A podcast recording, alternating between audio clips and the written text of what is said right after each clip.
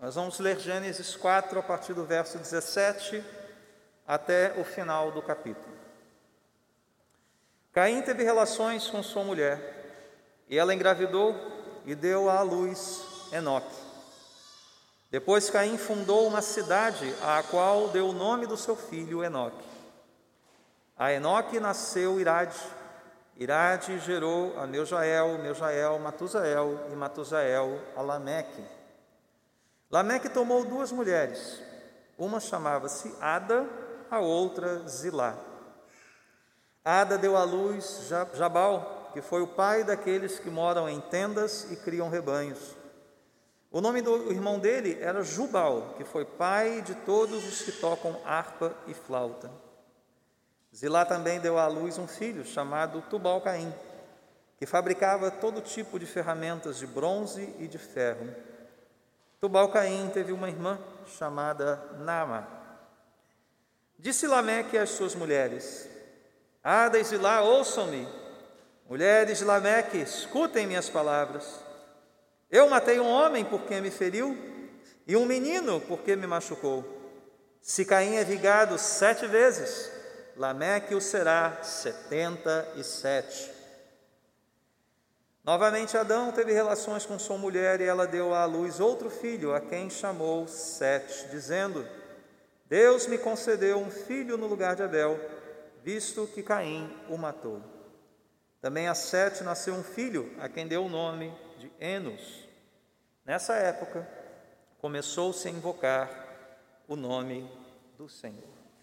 Vamos pedir a ajuda do Espírito Santo nessa noite para compreendermos bem a Sua palavra. Oremos, Deus e Pai. Tu és o autor da Escritura. Aqui estão palavras, Senhor, que não são simplesmente uma história registrada por um homem, mas é fruto da inspiração do Teu Espírito. Por esse mesmo Espírito, Senhor, vem hoje instruir-nos, edificar-nos. Ó Deus, extrair desse texto a verdade, pois é só a verdade que nos importa. Por meio dessa verdade sejamos santificados, edificados, encorajados. Nós oramos assim, em nome do Senhor Jesus. Amém. Podemos sentar?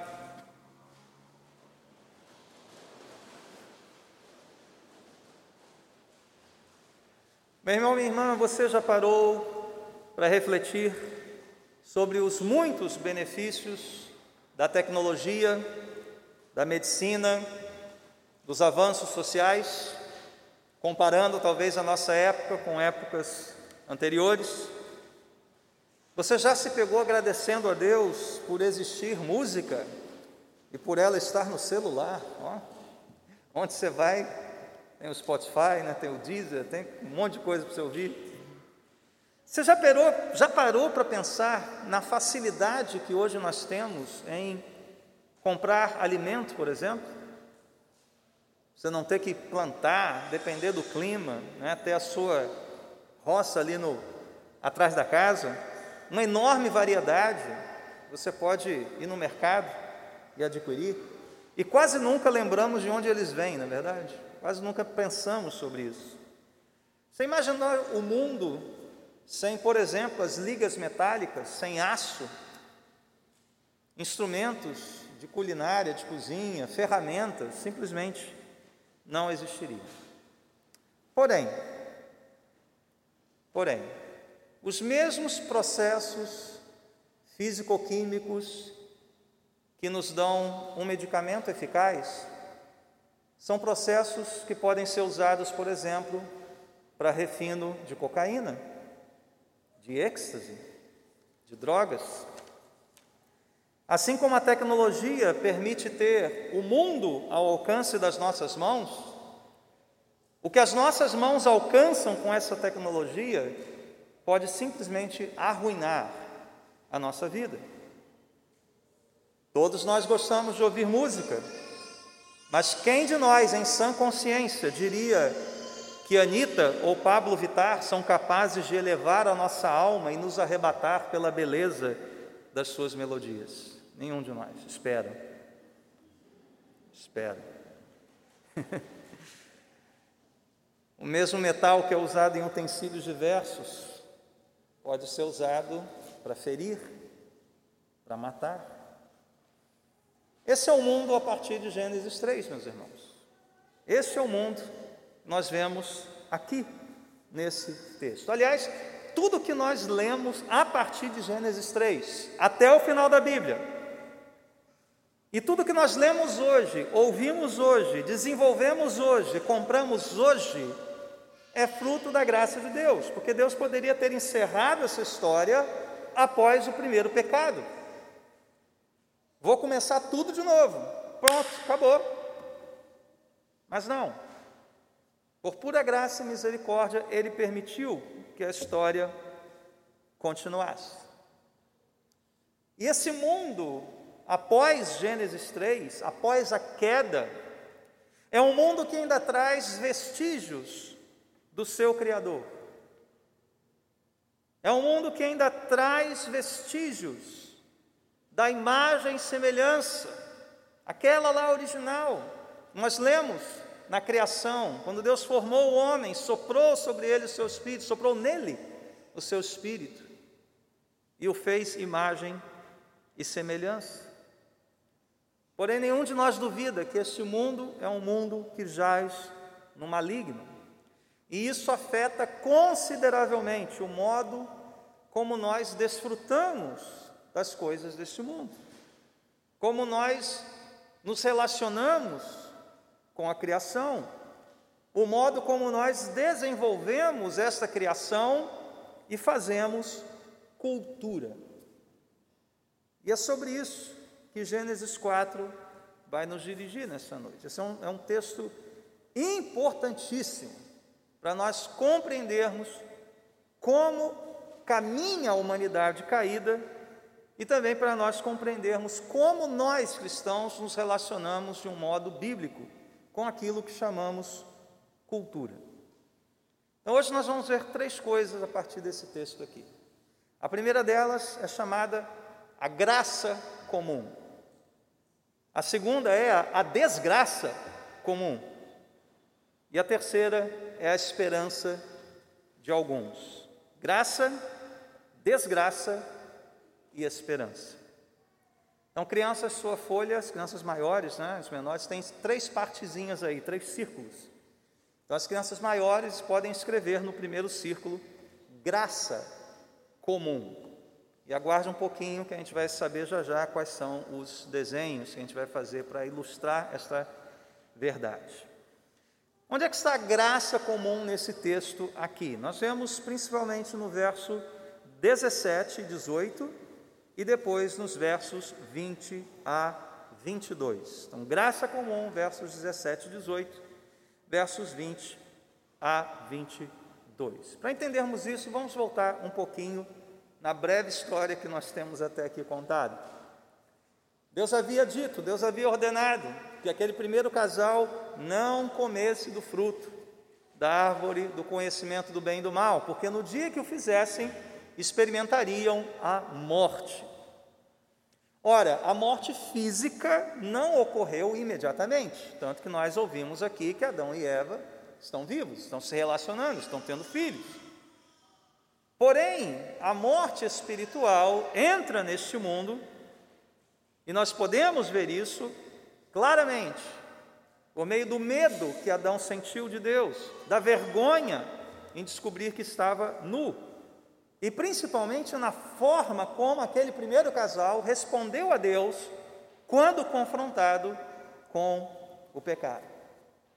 Toda a abundância do jardim foi perdida, primeiro casal foi de lá expulso, e o que nós vemos a partir dali é esse misto de duas coisas. Algumas coisas muito boas acabaram permanecendo, com algumas mudanças, evidentemente, mas nós acabamos vendo algumas coisas lá da criação original presentes aqui nessa história pós-queda. E a primeira delas é que o casal teve filhos. O casal teve filhos.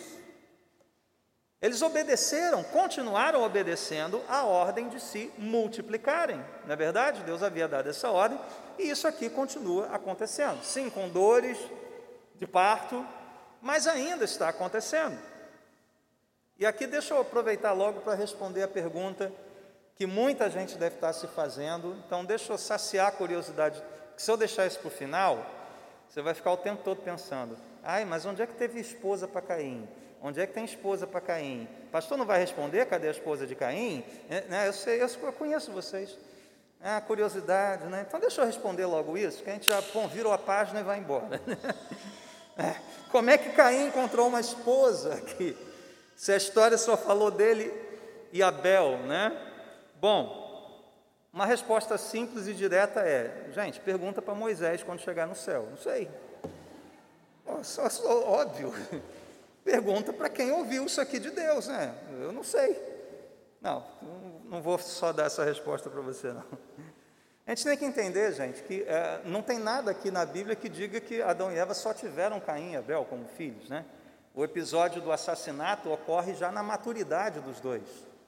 É, o, o, Caim não matou Abel numa brincadeira no parquinho, né? foi num culto, então já eram adultos. A Bíblia não fala nada sobre outros filhos. Né? até porque talvez não interesse saber muita coisa a respeito deles. O material bíblico ele é seletivo. Então, nós vamos ver que a Bíblia se concentra aqui nos personagens principais de duas descendências: uma descendência abençoada e escolhida e uma descendência maldita. Provavelmente essa mulher de Caim estava lá, é mais um dos muitos filhos que Adão e Eva tiveram, gente. Então, né, a Bíblia não fala nada, não sou eu que vou ficar criando um monte de teoria aqui. Então, quando chegar no céu, pergunta para Moisés, lá a gente vai ver se a gente está certo ou não. Podemos gerar a página então, gente? Vamos deixar a mulher de Caim para lá e vamos embora aqui. Né? Então, continuaram tendo filhos, multipliquem-se. A ordem de domínio, lá de Gênesis 2,15, continuou sendo obedecida. É isso que nós chamamos em teologia de mandato cultural. Mandato cultural. E pense um instante sobre isso. É dito que Deus criou tudo e viu que era bom, belo. É isso. Não vou tirar, não vou mudar nada. É bom. A criação era boa, mas Deus ordenou ao homem a cultura. Deus realizou a sua obra de criação suficiente. Mas pediu ao homem que ordenou ao homem que desenvolvesse a criação formando cultura. Então, o que a gente chama de cultura? Né? Normalmente, já fala em cultura, você pensa em música clássica, né? leitura erudita, mas não é só isso, não. Cultura é tudo aquilo que o homem, como portador da imagem de Deus, o que esse homem faz neste mundo. Uma refeição é cultura escrever um livro, compor uma música, é, construir um prédio. Tudo isso faz parte do cultivo das coisas ao nosso redor. E sendo o ser humano um, um, um ser essencialmente religioso, toda cultura é uma expressão do seu relacionamento com Deus. Ou em submissão e louvor, ou em rebeldia não tem cultura neutra. Não existe isso. Então, o que nós vamos ver aqui mais de perto, nesses versos, é exatamente isso. O homem, ser humano, produzindo cultura. E crianças, vocês podem desenhar aí em volta do círculo, né? vocês têm algumas setinhas, as menores já têm ali até o que, vai ser desenhado, né? as maiores ainda, ainda, ainda não sabem. Vocês vão escrever em volta desse círculo aí da graça comum as atividades mencionadas no texto. Você pode fazer uma casinha representando a cidade que Caim funda. Você pode desenhar uma tenda, né, já que nós falamos aqui de tendas e rebanhos. Você pode desenhar uma harpa uma flauta, os instrumentos musicais. E por fim, um objeto de ferro, pode ser uma faca, uma barra de ferro, para mostrar esses objetos aqui de essas ferramentas de bronze e de ferro. Ok? Então, cultura sendo produzida. Então perceba isso. mesmo com a morte entrando no mundo, mesmo com essa existência do ser humano sendo radicalmente transformada, o ser humano nascendo totalmente e radicalmente depravado, a ordem de domínio continua sendo executada. E como então? Por aquilo que nós chamamos graça comum de Deus. O que é graça comum? Vocês já ouviram Jesus falar que Deus derrama chuva sobre justos e injustos? É mais ou menos isso. É uma graça que não opera salvação, mas que é derramada sobre toda a humanidade. Daí que nós podemos ter pessoas impiedosas, pessoas terríveis no seu caráter, mas que são excelentes naquilo que fazem. São profissionais maravilhosos, são músicos, arquitetos, médicos, uma capacidade intelectual tremenda, mas com o coração distante de Deus. É possível, pela graça comum de Deus. É uma graça que permite o ímpio prosperar. Permite que o mundo rebelde, caído, impiedoso, produza música de, de excelente qualidade, beleza, crie família, construa prédio, invente novas máquinas, produza roupa, calçado, medicamento, tudo isso. Você, quando compra a sua roupa, você sequer vê onde ela é fabricada. Duvido que você pergunte se ela é feita por mãos de irmãs de oração piedosas, que vão consagrar os fios. Não, você compra roupa porque você gosta da roupa, porque não importa quem fez, né? Então, se alguém que fez não é cristão, não importa. E onde é que nós vemos essa graça comum de Deus aqui no texto? Em todas essas atividades mencionadas no texto. Diz aqui que Caim fundou uma cidade, um agrupamento humano, né, que não é a cidade como a gente vê hoje, não, tá, gente? É qualquer agrupamentozinho humano, um povoado, vamos dizer assim a confecção de tendas, a criação de rebanhos, a confecção de instrumentos musicais, fabricação aqui de ferro, coisas de ferro e bronze, ferramentas, o que mostra que esse ser humano primitivo, ele tinha tremendas habilidades, não só de se comunicar, mas de fazer coisas com as suas próprias mãos.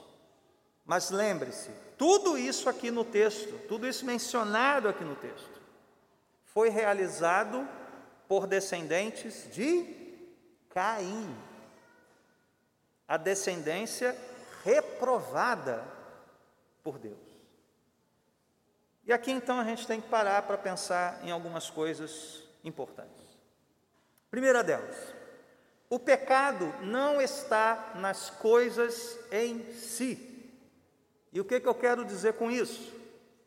Se o pecado estivesse nas coisas em si, nós deveríamos rejeitar flautas e harpas, objetos de ferro e bronze, pecuária e as barracas de camping, porque tudo isso é obra de uma, uma descendência ímpia, tudo isso é criação de descendente de Caim, tudo isso é criação de gente reprovada por Deus.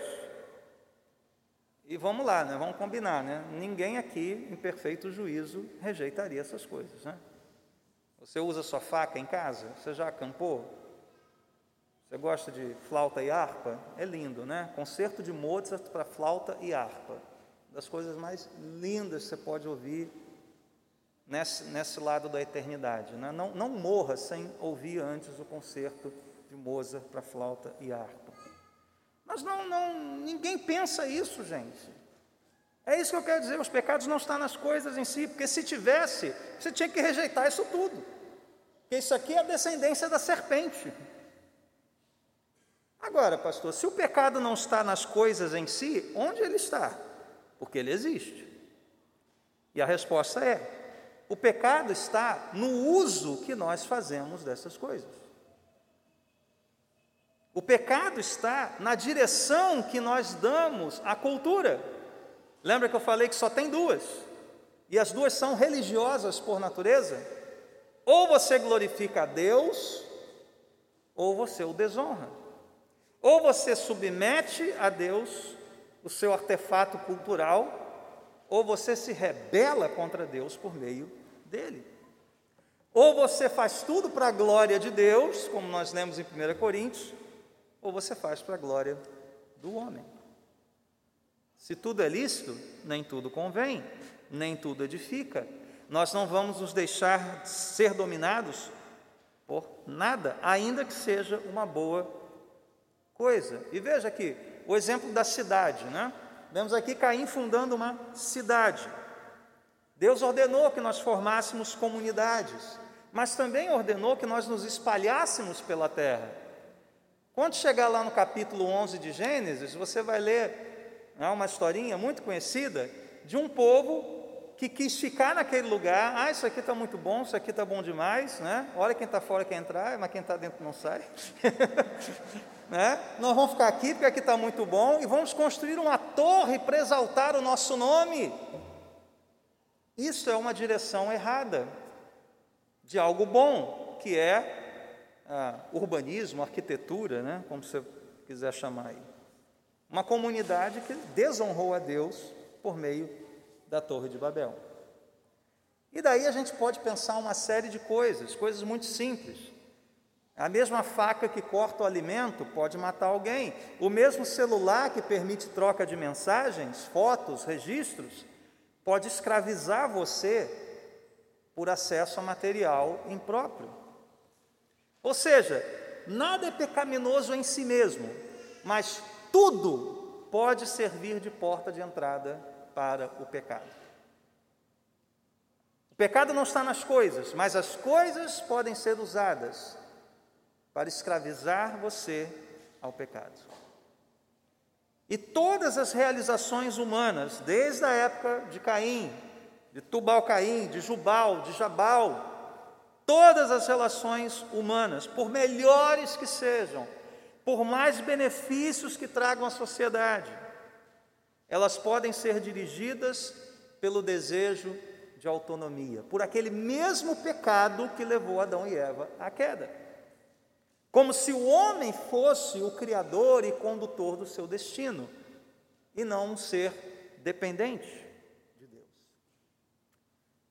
E por fim, último ponto: não existe cultura neutra, isenta, pura e inocente. Ela sempre vai revelar a situação moral e espiritual das pessoas que a compõem. E isso é sempre uma mistura de coisas boas, fruto da graça comum, da imagem de Deus no ser humano, e todo ser humano é a imagem de Deus, por mais pervertido que seja, ele é a imagem de Deus. Então, coisas muito boas que as pessoas podem fazer, mas coisas manchadas pelo pecado, por valores pecaminosos, por crenças equivocadas, por práticas iníquas que vão se refletir na arte, na literatura, no cinema, nos costumes, na moda, uma série de campos, áreas, e a gente se depara com elas todo santo dia. Então a pergunta que você, se estiver atento, deve estar se fazendo é o seguinte: então, pastor, eu como cristão, como é que eu lido com isso? Amanhã, segunda-feira, se eu trabalho em home office, eu vou trabalhar, ou se eu estou estudando, não importa. Amanhã, segunda-feira, como é que eu lido com essas coisas todas? Eu me afasto? Eu abraço isso? Como é que eu julgo essas coisas? À luz da palavra de Deus. Eu vou dividir em duas partes essa resposta. A primeira delas, eu vou pedir ajuda aqui de alguns mestres do passado. E eles já falaram sobre isso, isso não é coisa nova. Por exemplo, Basílio de Cesareia, escrevendo para jovens estudantes que estavam com essa dúvida, né? Basílio, caramba, eu posso ler literatura pagã? Eu posso ler um filósofo grego? Isso não é pecado, não. Minhas mãos não vão se manchar de sujeira se eu tocar um livro né, de um diálogo de Platão. Olha o que, é que Basílio respondeu. Ele disse o seguinte: Não deveis segui-los esses autores, indiscriminadamente, para onde quer que ele, eles vos conduzam, como que entregando-lhes uma vez para sempre o timão da vossa inteligência, mas acolhendo o que tem de bom, saibais também aquilo que é preciso rejeitar. Ó, Basílio está dizendo, ó, não entrega tudo a eles não. Filtra. O que é bom, retém. O que não é, joga fora. Paulo fala isso, né? Retém o que é bom.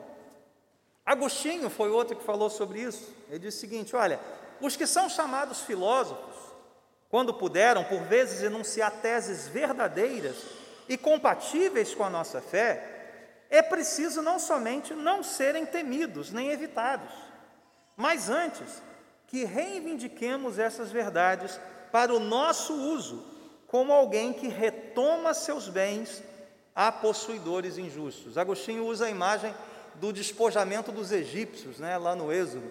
Ó, despoja os egípcios. né? Igreja, o que o mundo ímpio produz de bom de verdadeiro, belo, louvável, é nosso, tá? Porque foi o nosso Deus que deu.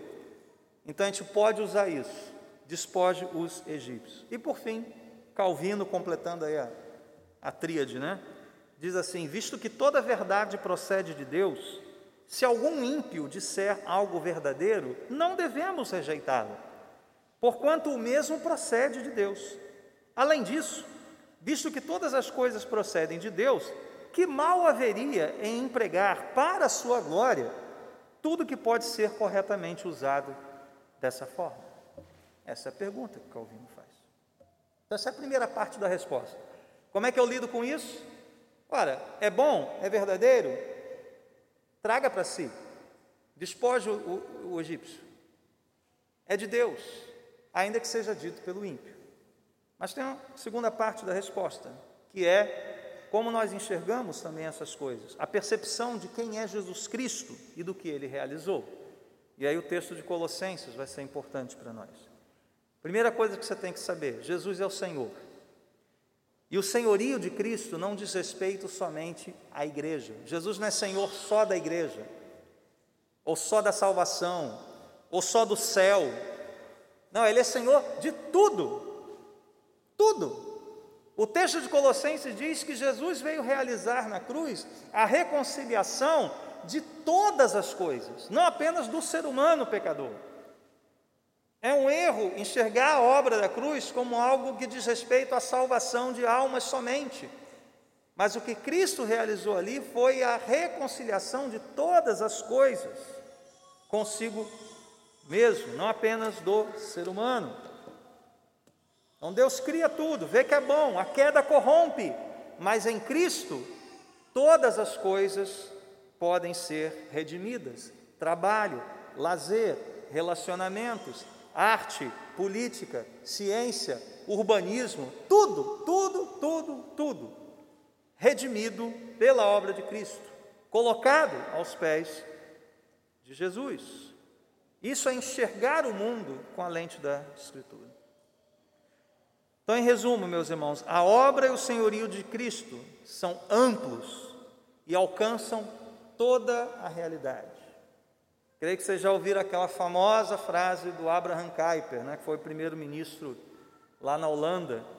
Não há um único centímetro quadrado em todos os domínios de nossa existência sobre os quais Cristo, que é soberano sobre tudo, não clame: é meu, é meu. Até mesmo as áreas mais corrompidas que temos hoje. Ah, pastor, a política é coisa do diabo. Irmão, o diabo não cria nada. Outro dia um irmão veio falar, ah, pastor, o teatro é coisa do diabo. Eu falei, não, o teatro não é coisa do diabo. O diabo não cria nada, ele não tem poder criativo nenhum. Ele corrompe, ele estraga, ele traz, ele perverte valores, mas toda a produção cultural é uma dádiva divina. Ela só é usada ou para a glória de Deus, ou para afrontar o Criador. Então, irmãos, a restauração plena de todas as coisas será um dia realizada por Jesus no fim da história. Mas a sua obra na cruz do Calvário, como Colossenses nos mostrou, abriu a possibilidade de nós sermos agentes reformadores neste mundo. Estruturas caídas pensamentos caídos, perversos, deturpados, degenerados, direções equivocadas, A igreja é chamada para reformar essas estruturas na medida em que isso seja possível. Eu, eu, eu, acho que não tem ninguém aqui que more em tenda ou crie gado, né? Não sei. Talvez possa ter gente que faça coisa de metal, talvez possa ter algum que toque harpa ou flauta, mas não importa.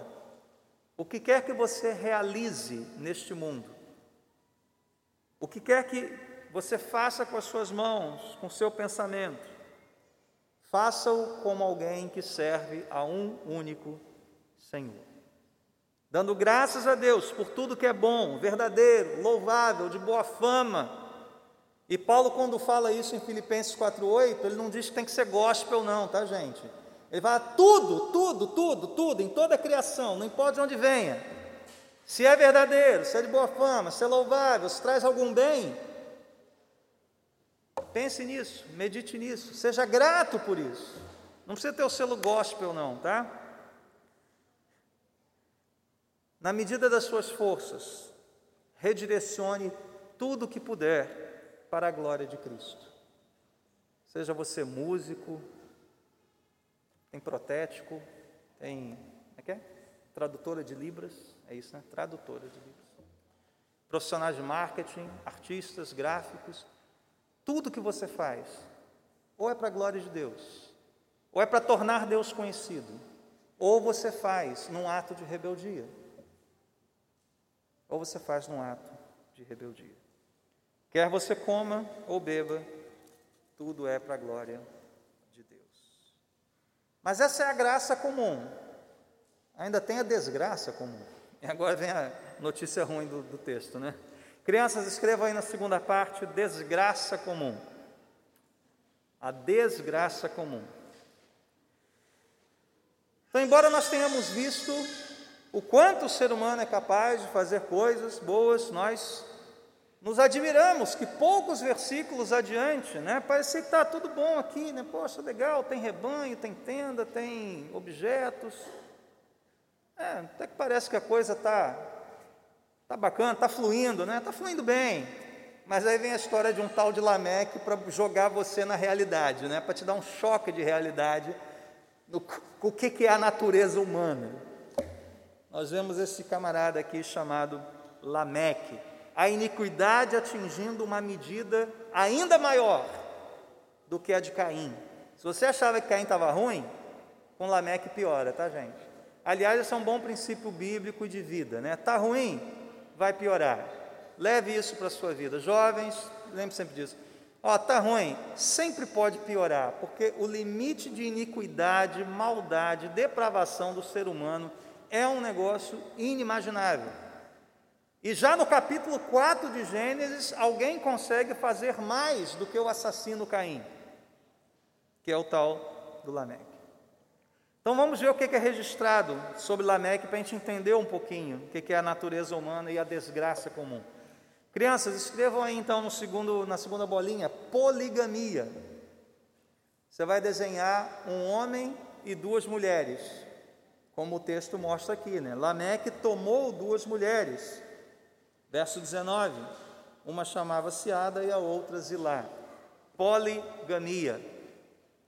A gente tem que lembrar que parte do juízo de Deus, lá em Gênesis 3, recai sobre o relacionamento entre homem e mulher.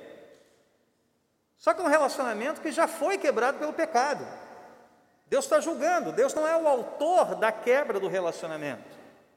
Mas o que nós vemos aqui é um agravamento desse estado de rebeldia nos relacionamentos. Lameque toma para si duas mulheres, poligamia, casamento múltiplo. E aí você pode se perguntar, mas pastor, o Antigo Testamento está cheio disso, né? Então, sei lá, né? Talvez Deus tenha feito uma vista grossa aí, né? E a gente ouve Salomão, Davi, Abraão, um monte de gente cheia de mulher aí, com harém. E aí, pode ou não pode? Vamos ouvir o maior intérprete da Bíblia de todos os tempos? Quem é o maior intérprete da Bíblia de todos os tempos? É Calvino?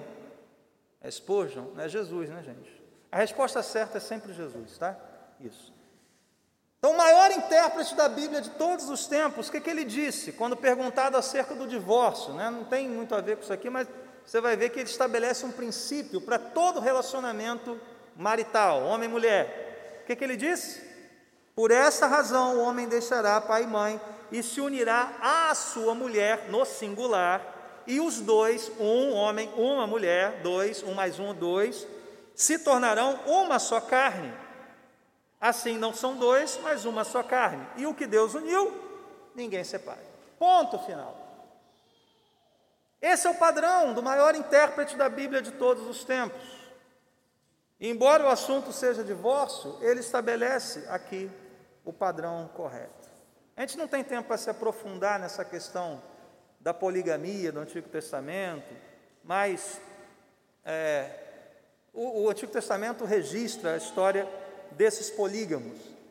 Mas é curioso que é, os textos mais claros de princípios exaltam a sabedoria, a virtude e a santidade do padrão monogâmico. Isso está em Provérbios, está em Cantares. Cantares foi escrito por um polígono, né, de, de passagem. Né? As leis mosaicas, quando consideram a segunda mulher, não fazem isso para conceder com o pecado humano, mas é um ato de misericórdia de Deus para que aquelas vidas não fossem desamparadas. Vai ter disposições lá na lei mosaica, né, falando sobre a, segunda mulher concubina. Mas isso é um ato de misericórdia de Deus. Deus nunca aprovou esse tipo de coisa. Isso não é conivência dele, isso não é vista grossa. Então a primeira marca do Lameque é essa aqui. Ele consegue ser ainda pior do que os seus antecedentes. Segunda coisa, crianças, desenhe aí uma caveira. Escreva morte Lameque consegue ser pior do que o seu antecessor Caim, porque aqui nós temos o assassinato por motivo fútil, verso 23. Disse Lameque às suas mulheres, metadezinha né, do verso 23, eu matei um homem porque me feriu, e um menino porque me machucou. Por que, que Lameque matou um homem e um menino? Estava defendendo a sua família? Desculpa, eu, eu, eu, eu lembrar de olhar para vocês, né? Vocês estão no culto, né? Desculpa, de fazer contato visual aqui com a turma. Tem um pessoal sentado aqui, né? Para espalhar, mas vocês estão me ouvindo, né? Ótimo. Por que que Lameque fez isso? Para defender a sua família? Estava no estado de guerra? Não. Foi uma reação absolutamente desproporcional ao dano causado. No tribunal moderno, dificilmente Lameque poderia alegar uma legítima defesa, né? Porque esse ferimento é, e esse machucado funcionam aqui em paralelo, ou seja, foi nada. Ah, cortezinho, negocinho de nada. E o que, que Lameque faz? Mata essas pessoas. Então veja que aquela semente maligna lançada por Caim estava dando seus frutos amargos. Não que o assassinato de Caim seja de qualquer forma justificável, mas Lameque vai além, faz pior. Agora você percebeu como é que Lameque fala desses assassinatos? Terceira coisa aí, crianças, a arrogância. Desenhem a cabeça de um homem com uma coroa, né? Sabe aquele camarada vaidoso, né? Aquele que fica na frente do espelho e começa a cantar: Quão grande és tu, quão grande és tu, né? Se sente o rei, né? com uma coroa, o poderoso, a arrogância. E aqui nós vemos a arrogância daquele é, que para mim era o, é o primeiro compositor de funk proibidão da história, Lameque. Não, se você pegar o que ele diz, dá para botar, né? Aquela batida feia, né? E é proibidão porque é um exata, uma apologia ao crime, né? O primeiro MC Lameque da história. E vejam, gente, lá no Éden foi registrada a primeira poesia de amor. Essa sim é osso dos meus ossos. E aqui qual é a poesia registrada após a queda? Eu matei um homem, matei um menino, viu? E ai de você se vier atrás de mim, porque se Caim foi vigado sete, eu, Lameque, serei 77. Visse? Parece cangaceiro, né? Coisas, né? Vai. Terríveis. MC Lameque. Veja que ele quer, ele faz questão que as mulheres ouçam sobre os seus crimes. Vem cá, senta aí, né, numa atitude tirânica, talvez para promover intimidação. Ó, senta aí que eu vou contar o que eu fiz. Ó, eu matei, hein? Matei mesmo. Então, cuidado, hein? É, é, é, é esse o espírito de Lameque. E o pior, né? Como se não bastasse isso, o que ele diz no final? Olha onde chega a arrogância dele. Ah, Caim vai ser vingado sete, eu vou ser setenta e sete. Uma clara perversão da misericórdia divina. A misericórdia que Deus teve diante de Caim. A MEC também é o primeiro 007 da história, né? license to kill, né? licença para matar. Ele acha que tem essa licença. Ele acha que ele pode fazer tudo. E a gente vai ver que uma das características do tolo, do rebelde, do ímpio, mencionadas principalmente nos Salmos, é aquele que acha que Deus não está vendo o que ele está fazendo. Ele arroga para si o poder, capacidade de destinar todas as coisas desconsiderando quem Deus é. E é essa a atitude de Lameque. Esse é o padrão da atitude impiedosa. Ser senhor do seu destino. É o homem que pensa que com as suas realizações, com seus crimes, ele pode garantir o futuro da sua descendência. Ele pode escapar da maldição em que o mundo se encontra. Ele acha que pode. E esse é o padrão de impiedade. Eu sou senhor do meu destino. E ai de quem se colocar no meu caminho. Esse é o padrão de impiedade estabelecido aqui por Lameque.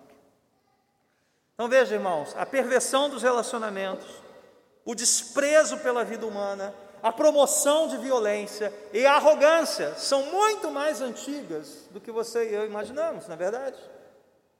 Isso não é privilégio dos nossos tempos.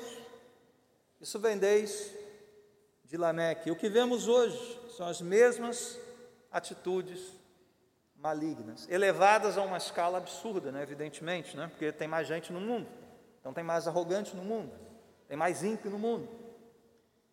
Então, irmãos, esse é um mundo em que nós vemos coisas boas, fruto da graça comum de Deus, mas também toda sorte de podridão, perversidade, pecado. E mesmo aquelas muitas boas coisas que o homem realiza, tem como alvo a promoção egoísta e não a glória de Deus. E a pergunta é: qual é a esperança para esse mundo? Qual é a esperança para esse mundo? E aqui deixa eu contar uma história antes de entrar nesse ponto. Eu lembro quando o Brasil perdeu lá de 7 a 1, né? Quantos não, não lembram disso? Aí começaram já no dia seguinte, né? a, a, a falar sobre um monte de 7 a 1 da Alemanha. Ah, na educação, e não sei o quê, no transporte, nas autoestradas, tudo é 7 a 1. E eu lembro que eu ficava pensando sobre essas coisas. Espera aí, espera aí, espera aí. Esse pessoal está tratando né, as, as grandes realizações alemães como se fossem soluções redentoras, especialmente educação, né? A olha educação da Alemanha. Isso é uma linguagem religiosa. Ah, o povinho que perdeu de 7 a 1 vai ser redimido dos seus pecados por uma boa educação. Errado. Educação é importante, mas ela não vai nos redimir.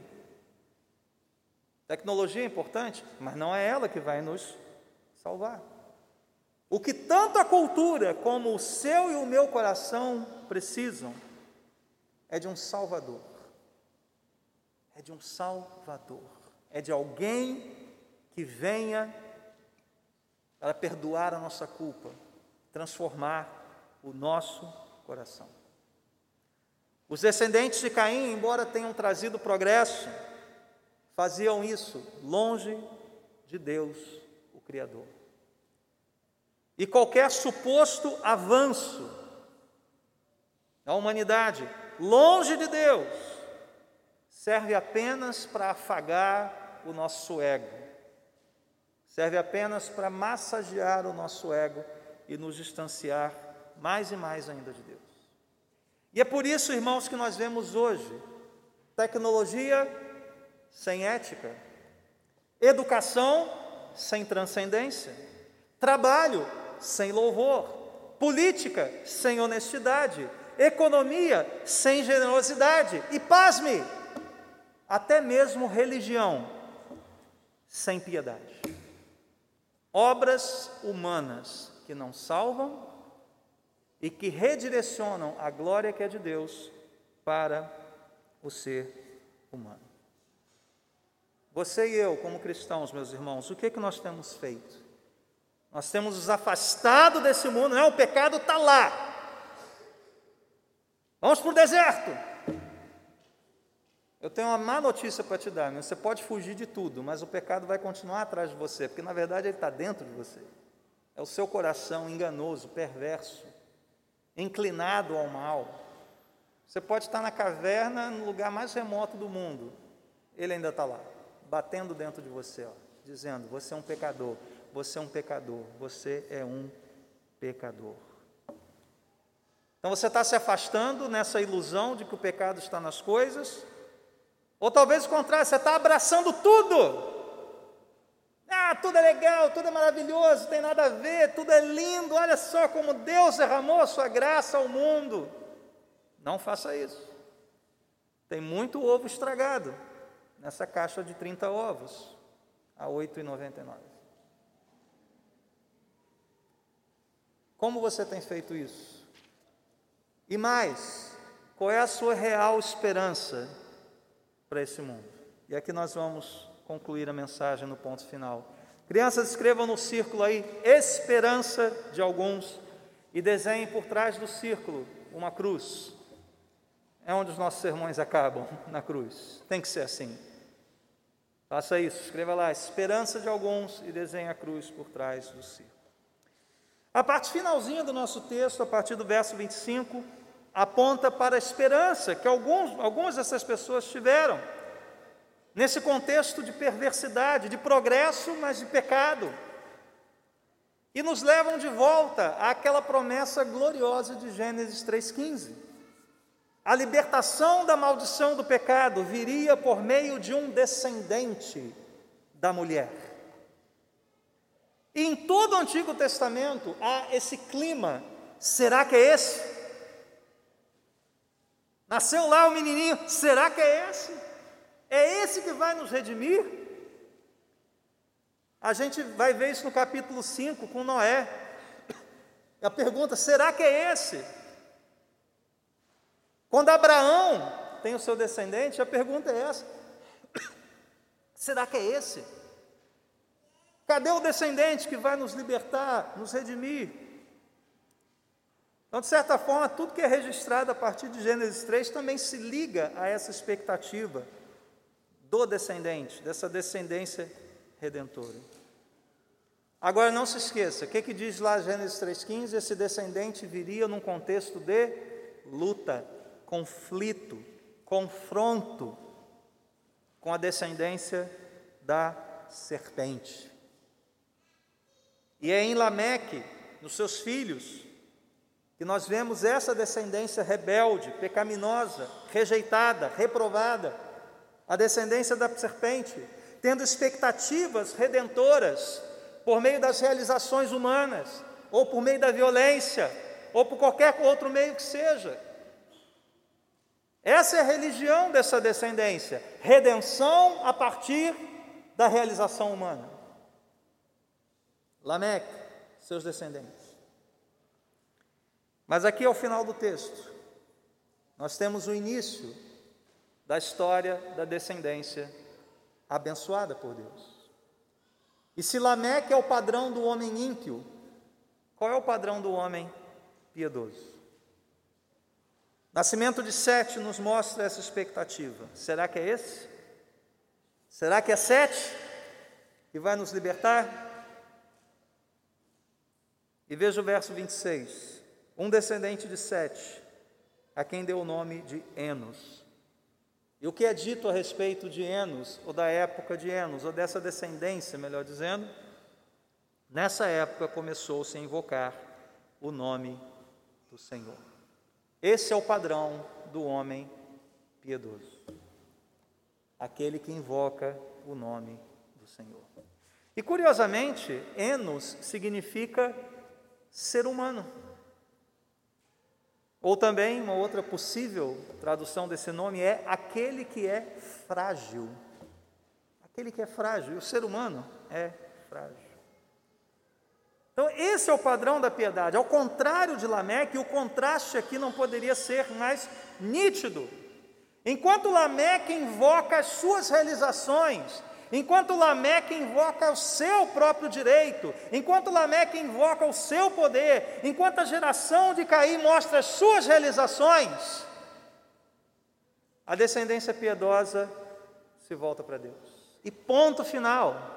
Não é dito mais nada a respeito de sete anos, a não ser essa frase fundamental, decisiva e divisória. O nome do Senhor é invocado. Ponto. Acabou.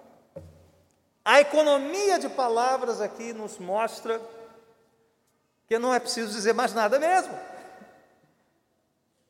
Porque diante do nome do Senhor, meus irmãos, tudo aquilo que o homem pretende fazer para a sua salvação se torna nada, se torna silêncio, se torna pó. Porque você e eu não podemos nos salvar. Nós precisamos de um Senhor, nós precisamos de um Redentor, nós precisamos invocar alguém que não é deste mundo, que está fora de nós. Não é a nossa justiça, a nossa tirania, tudo que nós temos que possa trazer algo de bom. Só é salvo aquele que o invoca, só é salvo aquele que reconhece a sua fragilidade, o seu enos, aquele que é frágil, a sua dependência, que só Deus pode salvar, e por mais que você faça boas coisas desse mundo, meus irmãos, se isso não for para a glória de Deus, tudo isso vai ficar. Tudo isso vai ficar. E se o nome do Senhor não for invocado, o que, que diz a Bíblia? Só os que são salvos invocam o nome do Senhor. Quem invocar o nome do Senhor será salvo. Aqui está o contraste entre essas duas descendências. E veja, isso não significa que você vai fazer menos nesse mundo. Embora não nos tenha sido dito nada a respeito das grandes realizações de sete anos, não sabemos quais foram.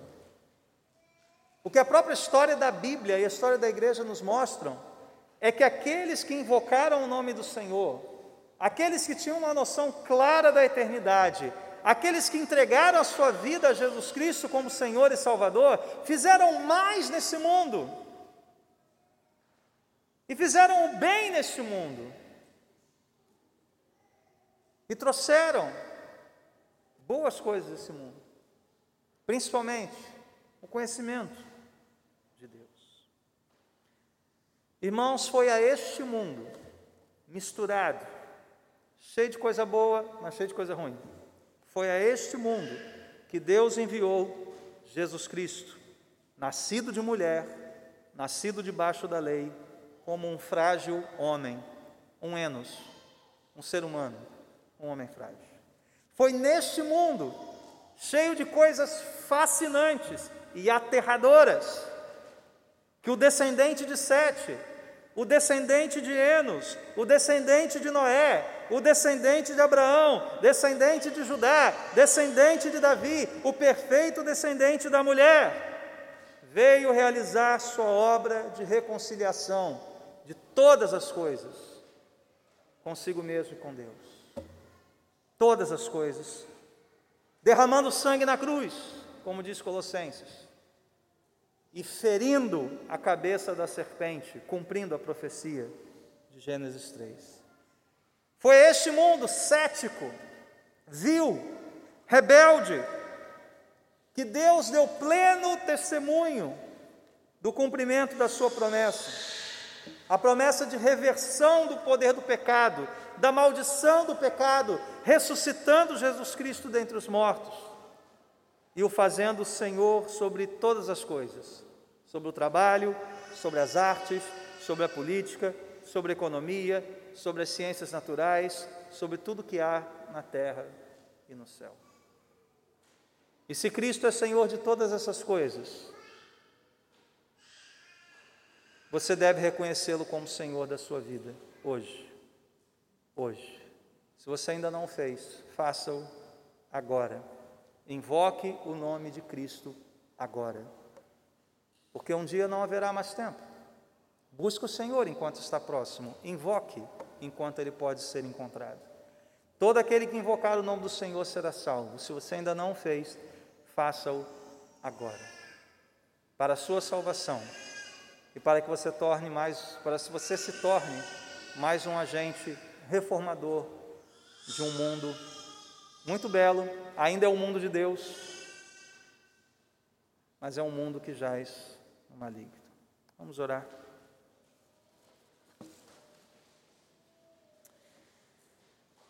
Senhor nosso Deus, nós submetemos a Ti as nossas reflexões, mas acima de tudo, nosso coração e nossas ações. Dirige-nos pelo teu Espírito, Senhor, para que amanhã, ao abrirmos os olhos e contemplarmos mais uma vez os desafios que esse mundo nos impõe, nós possamos reconhecer o teu senhorio sobre todas as coisas, nós possamos ter os nossos olhos desvendados para enxergarmos nitidamente aquilo que é bom, belo, louvável, e aquilo que é rebelde, ímpio, direcionado para a glória humana e não para a glória de Deus. Senhor, ajuda-nos a vivermos de modo sábio, rejeitando aquilo que não convém, rejeitando, Senhor, toda sorte de impiedade disfarçada, de avanço, de progresso, Pai querido e santo, cuida de cada um aqui. Eu oro especialmente, Senhor, pelas crianças, jovens, ainda formando a sua visão de mundo. Senhor, ajuda-nos nós, pais, ajuda-nos como igreja a instruirmos essa nova geração nos caminhos do Senhor. Que eles invoquem o teu nome, eles sejam homens e mulheres salvos, redimidos por ti, Senhor e agentes reformadores no seu trabalho, na sua casa, na sua comunidade, para que a glória de Cristo seja exaltada. Senhor amado, tem misericórdia da tua igreja, que por tantas vezes se colocou rejeitando as coisas boas que o Senhor nos deu, outras vezes abraçando tudo de maneira indiscriminada, sem nenhuma sabedoria e discernimento. Ó oh Deus, perdoa os nossos pecados de omissão, perdoa a nossa negligência, perdoa-nos, Senhor, a falta de critério e ajuda-nos a sermos igreja de Cristo, homens e mulheres sábios, homens e mulheres tementes, homens e mulheres que entregam tudo ao Senhor. Assim oramos, em nome de Cristo. Rei, Salvador e Senhor de todas as coisas. Amém.